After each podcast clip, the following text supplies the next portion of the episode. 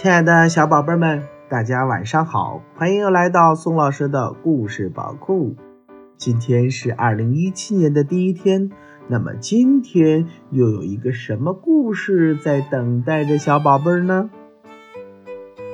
为了抢夺垂涎已久的鸡蛋，黄鼠狼设计引走了卡梅利多和其他的小公鸡。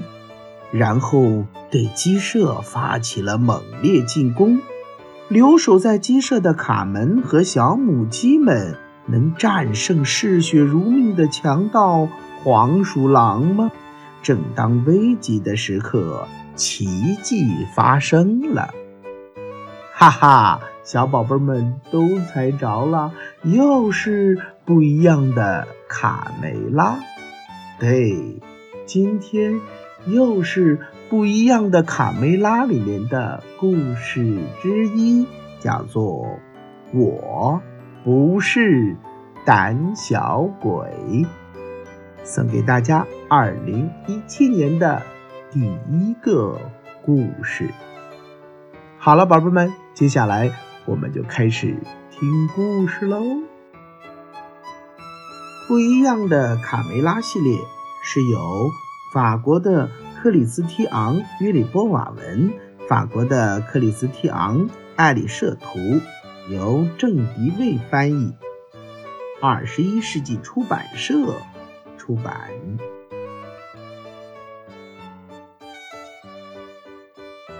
鸡舍里传来一级战斗警报。卢茨佩罗扇动着翅膀，高声喊道：“有敌情，有敌情！赶快占领制高点！母鸡和孩子们，快点躲起来！”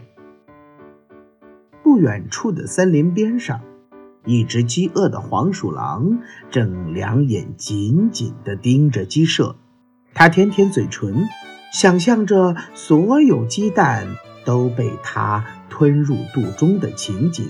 心满意足地打了个嗝，不过这是一个恶格。小公鸡纷纷站到围墙上，为了镇住敌人，它们一个个雄赳赳地展示出自己的肱二头肌，想让黄鼠狼知难而退。饥肠辘辘的黄鼠狼看到小鸡们。可没被吓跑，他嘲讽道：“哈哈哈 瞧你们这帮小鸡，除了会摆几个花架子，还能干什么？比鸡肉吗？哎，瞧瞧，我也有。肮脏的家伙，在我揍你之前，赶紧滚远点儿！”小胖墩儿愤怒地喊道。大嗓门接着叫阵：“你吓唬不了我们，有本事你就过来呀！看我，看我不把你打成肉酱！”为什么这个坏蛋总是在我们鸡舍附近转悠？卡门不解地问。“很简单，因为他是黄鼠狼。”卡梅拉解释道。天气越来越冷了，这家伙没有过冬的食物，就打起咱们的主意了。他想冲进鸡舍，抢走我们的鸡蛋。野蛮的家伙，想抢走我们的鸡蛋，没那么容易。卡梅利多愤怒地冲了出去。被激怒的小公鸡们吵吵嚷嚷的要去教训一下黄鼠狼。小胖墩儿、大嗓门、鼻涕虫、小刺头、小六子跟着卡梅利多不顾一切地冲了出去。怎么样，胆小鬼，怕了吧？把这个坏家伙赶出去！皮迪克和卢茨佩罗没能拦住这群年轻气盛的小伙子，只好大声喊道：“快回来，孩子们！危险！等等我们！”哈哈哈！成功了！黄鼠狼边往回跑边说：“没脑子的傻公鸡上钩了！”！母鸡们望着远去的小公鸡，十分担心。小公鸡们越跑越远，不管对手有多凶猛，它们都准备去打一场硬仗。别担心，别担心，有皮迪克和佩罗跟着小战士们呢。卡梅拉安慰大家：“哇哦，这些点心看起来很好吃。”卡门惊奇地喊道。出什么事儿了？为什么里面在抖？贝利奥说：“咕咚咕咚咕咚，不好了，不好了！”卡莉姨妈惊慌的大喊：“大难临头了！我看见森林里突然出现了很多可疑的身影，赶快回鸡舍！”大家不要惊慌，卡梅拉大喊道。照看好孩子们，一个一个的进屋。卡门和贝里奥停下脚步，对小家伙说：“小迷糊，小淘气，小贝克，别玩了，外面有危险，赶紧回家！”咚咚咚咚咚咚，太恐怖了！一群凶恶的黄鼠狼在强盗巴巴的指挥下。高声的叫嚷着，他们跨过围墙，向鸡舍冲了过来。这、这、下完了！强盗巴巴带领他的四十大盗冲过来了。卡梅拉紧张的透不过气来了。这、这、这帮强盗十分残忍，他们会生吞鸡蛋，更可怕的是，他们会杀了我们。将金舍洗劫一空啊！我的计划成功了，强盗巴巴怪声笑道：“鸡舍里只剩下母鸡，孩子们都过来，安静！瞧，我们的大餐就在眼前！哈哈哈哈！进攻吧！哈哈哈哈哈！”卡梅拉和小卡门鼓起勇气，试图与敌人谈判讲和。在你们还没有犯下不可挽回的错误之前，我请求你们听我妈妈说几句。巴巴先生，所所有的医生都告诫说，不要生吞鸡蛋，这样对身体不好。卡门接着说：“在森林里还有很多美味的食物，比如蘑菇、胡桃、榛子。我们又不是松鼠。”黄鼠狼们轰然大笑。“行啦，我知道那些健康食谱。”强盗巴巴笑着说：“每天要吃五种水果和蔬菜。”但是，但是对我们来说，有鸡蛋就够了。哈哈哈哈哈！进攻！鸡妈妈在小鸡的帮助下组织防御。别害怕，卡门。贝利奥说：“有有我在呢。”爸爸什么时候才能回来呀？只有他才能保卫家园，赶走这帮强盗。森林那边，小公鸡们对可恶的黄鼠狼穷追不舍，他们要教训一下这只黄鼠狼，让他知道小鸡们可不是好惹的。回来，回来！皮迪克大声喊道：“但是小公鸡们已经被胜利冲昏了头。逮到你了！哈哈哈！看他吓得尿裤子了！哈哈哈哈！我们赢了！我们赢了！”鸡舍里，母鸡们相互安慰着：“没准儿农场主瓦丽娜会听到这里吵闹声。”然后提着枪过来打死这帮坏蛋。卡莉姨妈冷静地给大家分析情形。指望他？想都别想！卡门忍不住发火了。瓦丽娜去参加朋友的婚礼啦，要三天后才能回来呢。瞧，这是谁呀？你们怎么会在这里？卡门发现了篮子底下竟然藏着两只小刺猬。我、我、我和我哥哥来看看有什么能帮得上忙的。是啊，是啊。我我们很想帮你们打败黄鼠狼，帮我们那也不用躲到篮子底下吧？贝利奥愤愤地说：“啊哈，炮弹！擒贼先擒王，对，就是他了。”卡门突然冒出一个好主意，他用竹板做成了一个超级发射弹。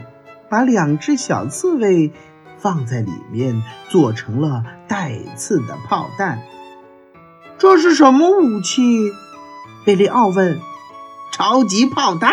哈哈哈哈我们准备好了。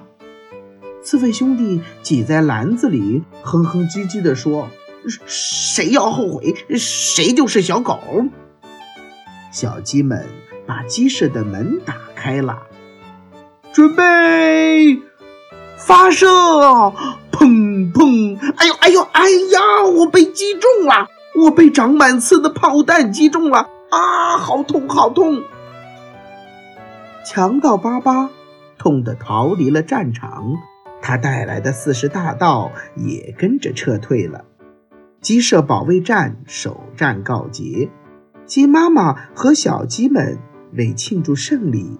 开心地唱起了歌，可是庆典突然被打断了，鸡舍猛烈地摇晃起来了，地板也跟着往下沉，小鸡们被抛到了空中，砰砰！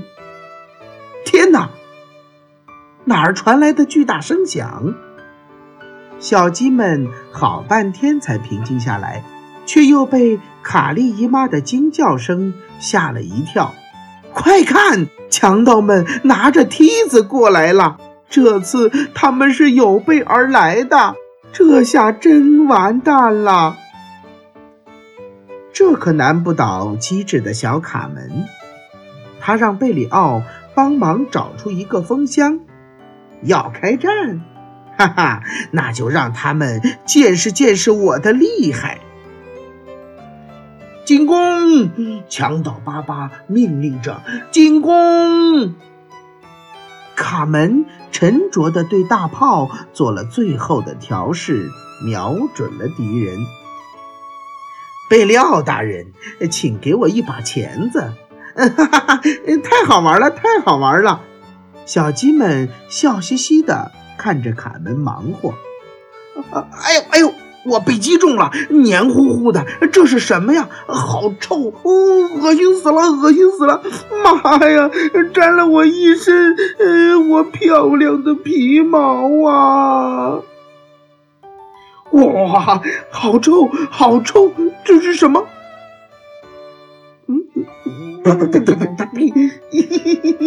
是鸡屎。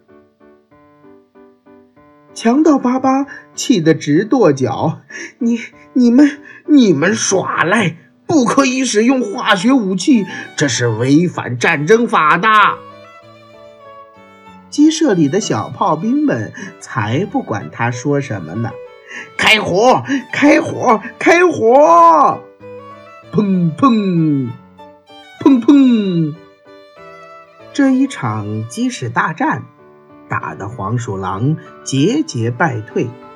突然，从地底下又传来了一阵恐怖的声响，咚咚咚咚，吓得小鸡们直打哆嗦。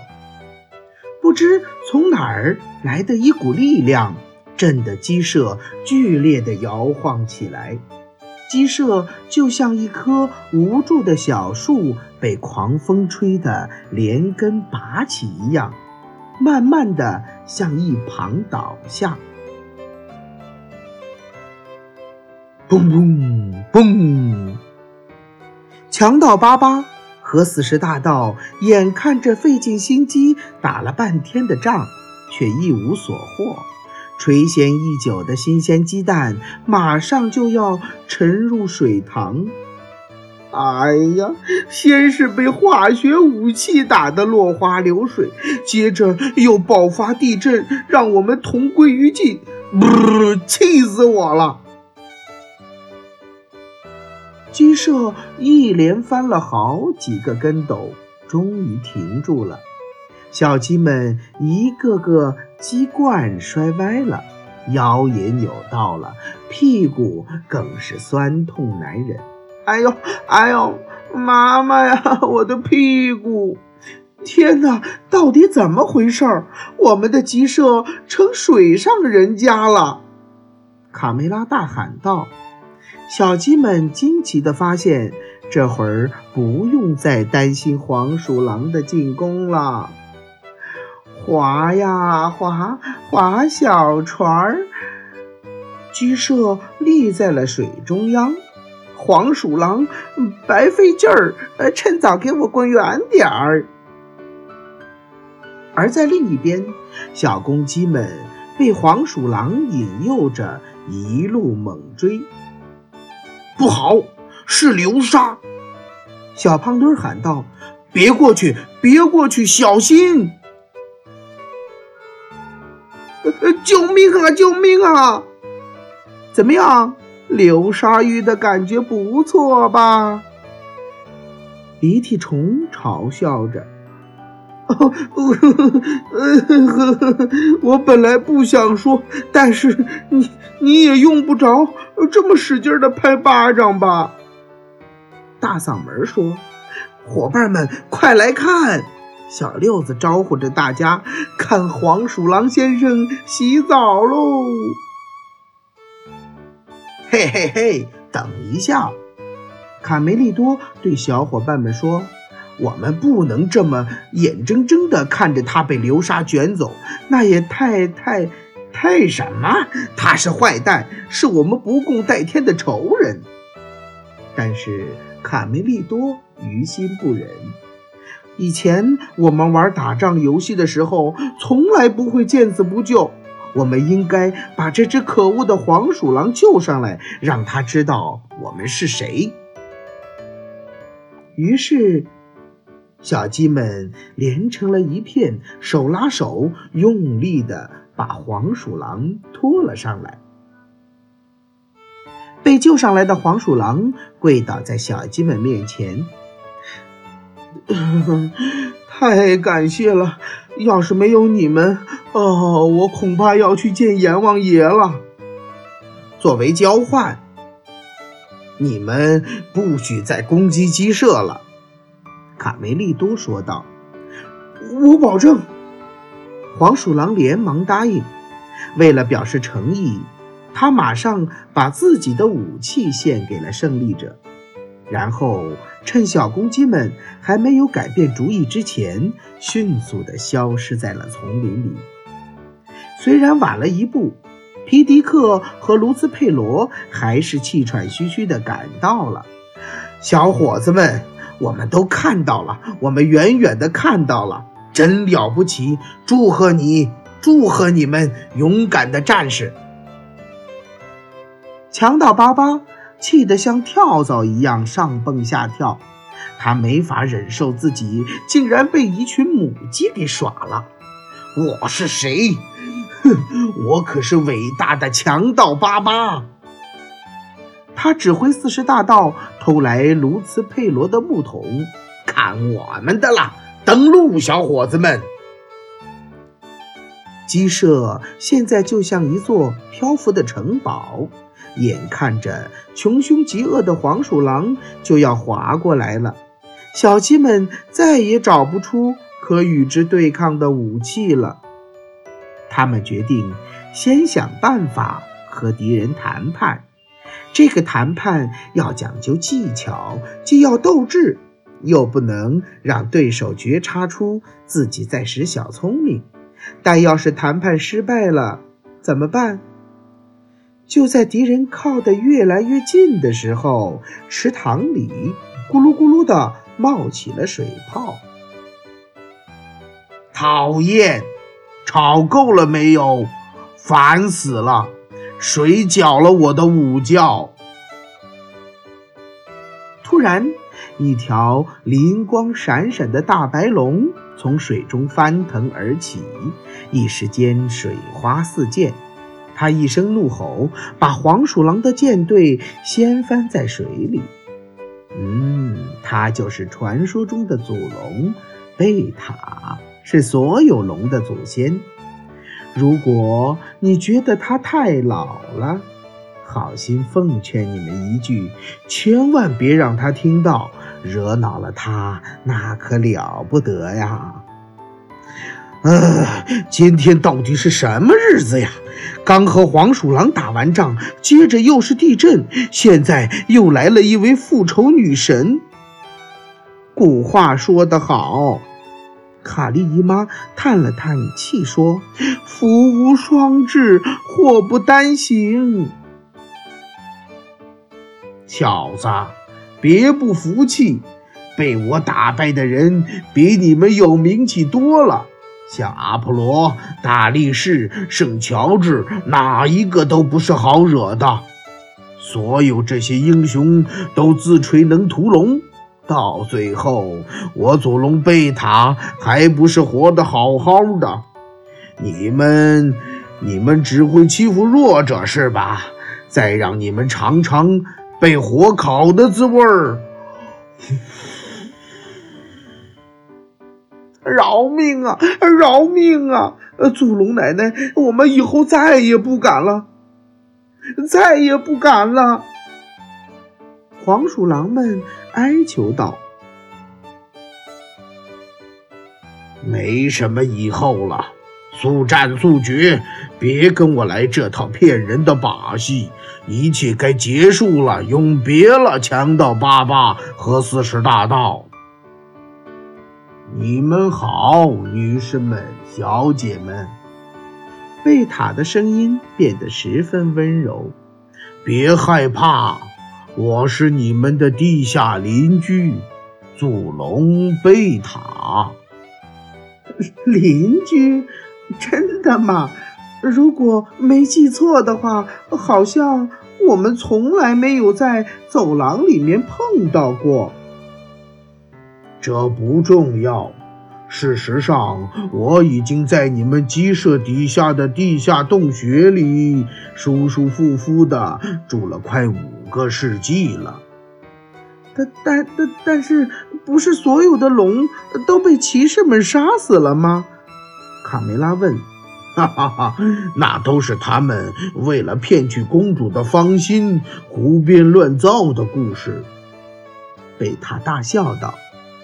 外面的声音吵得我睡不成午觉，我气得敲了敲天花板，想叫他们安静点儿。可我没想到我的力气……哦哦，地震是你干的！小鸡们齐声问道：“你好啊，破坏大王！别担心，我会把你们的鸡舍回归原位的。”好了，等我再把周围清扫一下，就一切完好如初了。祖龙贝塔，谢谢你救了我们。哦不，别这么说。贝塔有点不好意思，很乐意为你们效劳。我一高兴就忍不住要喷火玩了。随后，祖龙贝塔挪了挪身子，又说。我为你们骄傲，女士们，你们没有一个是胆小鬼。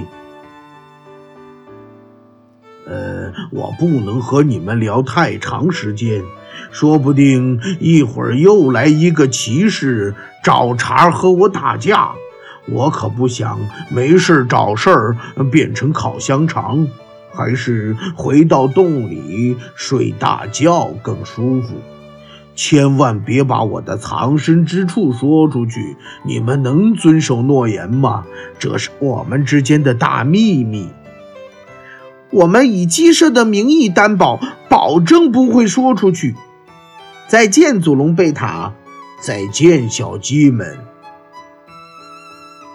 不一会儿，英勇的小公鸡们凯旋归来了。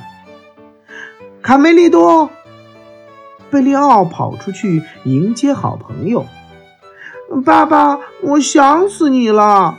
卡门开心地扑进爸爸怀里。卡梅利多、小胖墩、鼻涕虫、大嗓门、小六子和其他的小公鸡都站在围墙上，大声欢呼着庆祝胜利。这一天将永远载入小鸡们的历史当中。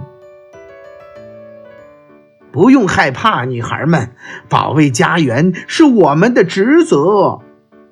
小胖墩儿骄傲地说：“是啊，是啊，有我们在，世界就会永保和平。”大嗓门大声宣告：“从此以后，再也不会有黄鼠狼出现了，是吧，伙计们？”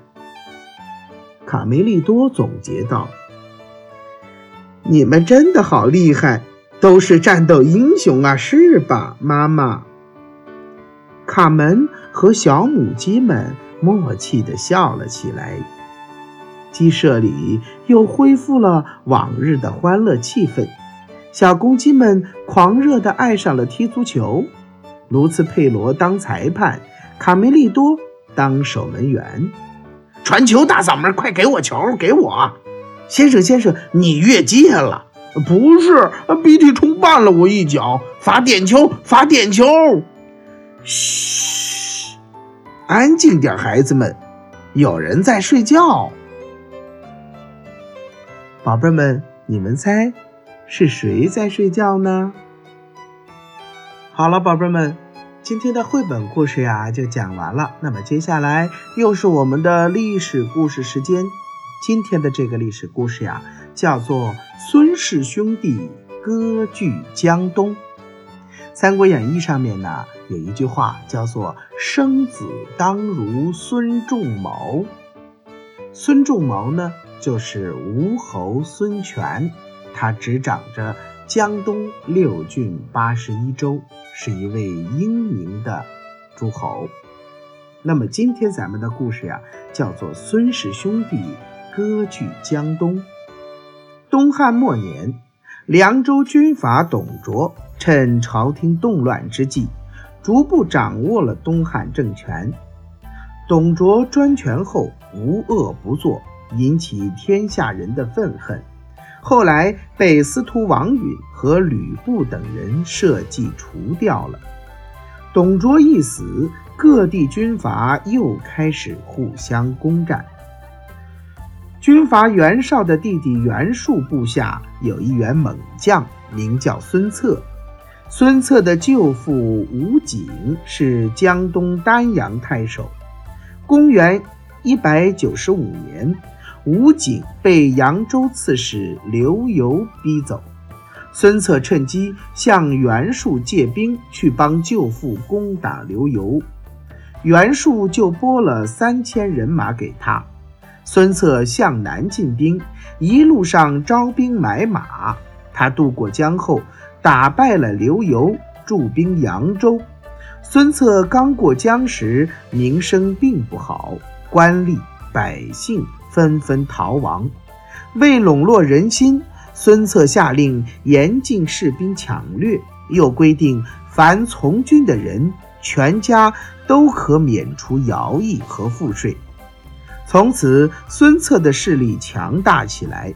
他不但夺回丹阳，还攻下吴郡和会稽郡。在征战中，孙策还注意保护世家大族的利益，受到了江南大族的拥护。公元一百九十九年，江东六郡的大片土地都逐步成为孙策的地盘。正当孙策要大展宏图之时，却不幸遇刺身亡。孙策死后，他的弟弟孙权接掌了大权。孙权重用张昭、周瑜等文臣武将，陆续平定周边势力，逐渐稳定了整个江东局面。东吴政权由此建立起来了，成为了三足鼎立当中的重要的一族。好了，宝贝们，咱们今天的故事就讲到这儿了。祝大家晚安。